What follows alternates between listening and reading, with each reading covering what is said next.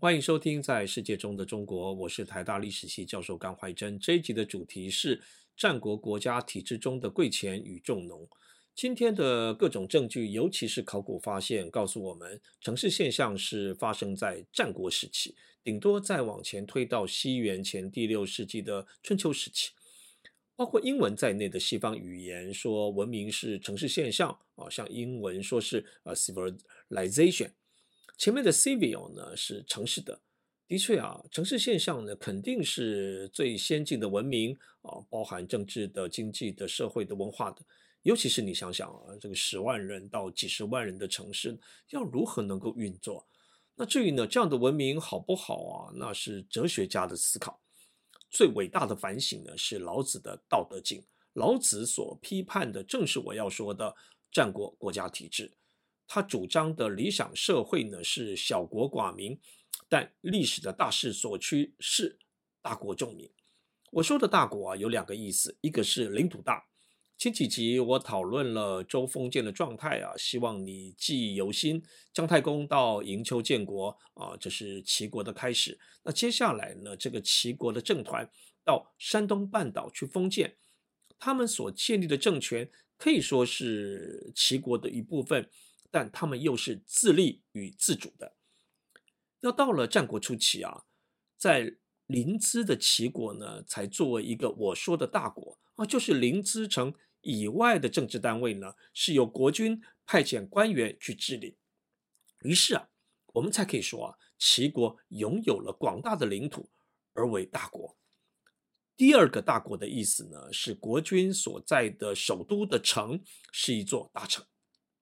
筑城的现象当然不是始自春秋后期啊，只是这是新类型的城。这种城啊，是一座大型的城，统治者与人民呢皆住在城内。西元前六百年以后，地中海沿岸、西亚到中亚都出现了这样的城市。我也说不清楚啊，起源与传播啊，让专家去分析。我相信啊。战国以后，中国的大城市运动呢，与同时期的欧亚非的逐城运动呢是有联系的，只是呢我说不清楚而已。那需要以后啊有更多的研究来证明。但能够确定的是啊，中国的逐城运动呢与当时的世界同步。那这个同步啊，包括人物、技术呢与制度的交流。我的话题再回到上一集所说的家，春秋以来啊。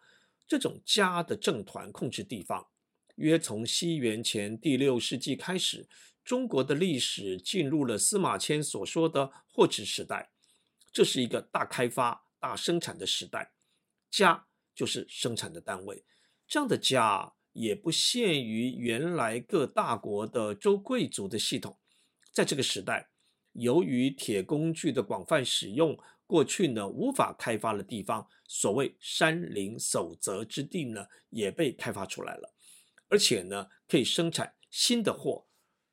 《史记·货殖传》呢记了当时可以生产出来的大概有三十一种货啊，像什么竹子啊、谷物啊、玉石啊、鱼啊、盐啊、颜料啊、金属啊、海产啊、啊牲畜啊等等，其中很多啊是过去没有的或者很少的，而现在呢在山林守则中呢被生产出来了。司马迁呢，将这些生产者呢，把泛称为商人。若从过去的人群的分类啊，他们是周封建区域外的蛮夷戎狄之人。我推测啊，其中不少人呢是新移民，而且呢，他们从西方带来了制作铁器的新的技术。在这样的背景下，战国国家为因应挑战做出了什么回应呢？其中之一是国君的家演变为国家。这个国家是一套新的制度，更具体化呢为一座大城。从西元前第六世纪开始啊，是我说的国家运动开始。国君的家与他的联盟的家呢，共建了一个国家，然后呢，各自的家人呢住在一个大城市中，这里是国都啊，有像临淄啊、咸阳啊、邯郸啊、蓟城啊，蓟城是在今天的北京等等。那国都以外呢，也有其他的城市，但在制度上啊，这些城市呢是由国家派官员去管理。那这种官员的性质呢，是君主之家的家臣。那在此同时啊，国家呢禁止其他家呢再进行封建了。那效力如何另当别论。所以呢，我们看到一些家呢，就到国境以外呢去封建。啊，燕国的人到满洲啊，赵国的人到塞北啊，秦国的人到甘肃，齐国的人到海外，楚国呢到他的南方等等。禁止封建啊，是指啊禁止政团去建国，但国家奖励呢他辖下的政团呢去开垦，将更多的地方呢并入国家的直辖地，这是一种新的封君制度。最有名的封君呢是所谓的战国四君哦，或说是四公子。这个齐国的孟尝君啊，赵国的平原君，魏国的信陵君与楚国的春申君，那活跃的时间呢，都在西元前第三世纪啊。像齐国的孟尝君呢，被封到薛邑啊，它是一座小型的城，它有食客三千啊，可以说是有三千位家臣，根本是一个小政府嘛。它是国家之下的家。另一种家啊，就是我前面讲的商人。或许你知道啊，司马迁在《史记·货殖传》中呢，称这一类的人为粟封，他们没有贵族的身份啊，无法依靠政治力去支配他们的隶属民，但以货币啊，主要是铜钱去支配他们。结果呢，也跟孟尝君这种封君一样啊，从他的隶属民那边呢，收到了租金。这个道理啊，就是今天做买卖的道理嘛。司马迁呢，啊，用讲了一个例子啊，说啊，如果有人经营渔场，一年投资一百万钱，聘一千名工人，一名工人给一千钱，一千乘一千就是一百万，那一年呢，能够收获一千担的鱼，那卖得一百二十万钱，那于是呢，就是获利了二十万嘛。这就是呃司马迁说的货值，呃，也就是钱滚钱。你想想，这一千担的鱼要卖到哪里呢？八成是卖给国家，就是拿到城市去贩卖。国家设置城内的大型市场啊，一方面呢是提供城内外的居民消费用啊。你再想想嘛，当领主住在城内，没有办法直接从他的人民那里得到生活所需，城内的居民啊，尤其是官员，那他们的生活所需呢，就由官僚机构提供啊，包括食物啊、衣服啊、宿舍等。那此外呢，则是呢自己去市场中购买，这个市场也是官府所设置的，官员拿着官府所发的薪水的货币啊，也可能是谷物，到市场中去消费。此时的货币的性质啊，其实更像是一种代币。那市场中的价格也由官府所定啊，性质呢像是员工福利社。我说呢，这是一个官营的市场啊，却是官办民营。这个民呢，是前面所说的商人。这些商人呢，好比前面讲的那位渔商好了，啊，他在城市中呢会有个店铺啊，专门来卖水产品。他必须接受官方的规范啊，好比商品的定价与使用国家所发行的铜钱。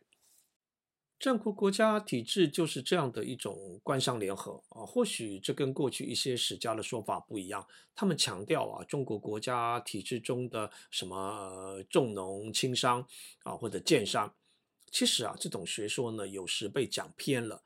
这里的商人啊，更正确说是资本家或企业家啊，不是那种开店做生意的商人。他们因为货值呢而拥有了大量的资本啊，表现出来的也是金融家啊，是做贷款的，也可以说是投资客。这类人啊，是汉代豪族的前身。战国国家志得意满啊，应该骄傲于呢他们所创建的新政体。过去呢是个别的领主治理他的人民啊，现在呢领主们合组了一个政府啊，领主成为官员，于是呢依官僚制的原理。而得到他们的身份与待遇，他们住在一个大城内啊，使用货币而过着城市生活。他们所组成的国家呢，在依军队的原理呢去编组人民，这将是啊我们要提到的郡县制与乡里制。那既然呢是依军队的原理嘛，所以其中部分的人民呢就是国家军队的来源。编组人民的方法呢是户籍制。那再依户籍资料向人民收税，国家呢也向他的人民呢发放货币呢作为工资，啊，就像前面提到的那位《货殖传》中的水产商人，而国家呢还有权利啊向人民收租金。官僚制是战国国家的一项原理，连带的还有呃户籍制、赋役制等。另一个原理啊就是货殖。啊，就是国家掌握货，尤其是关键的货，也可以说是货币。战国国家信心满满的原因呢，是他们掌握了货币，这又必须依靠政治力啊，说穿了就是军事力。战国国家啊，拥有最强的武力啊，就是战车与步兵的协同作战。这集的封面呢，是我几年前去湖北荆州所看到的春秋后期楚王墓啊中的这个随葬马车。到了西元前第四世纪以后呢，我们才看到北方的国家呢，像赵国呢啊，开始组建他们的骑兵作为主力部队啊，这是以后的事。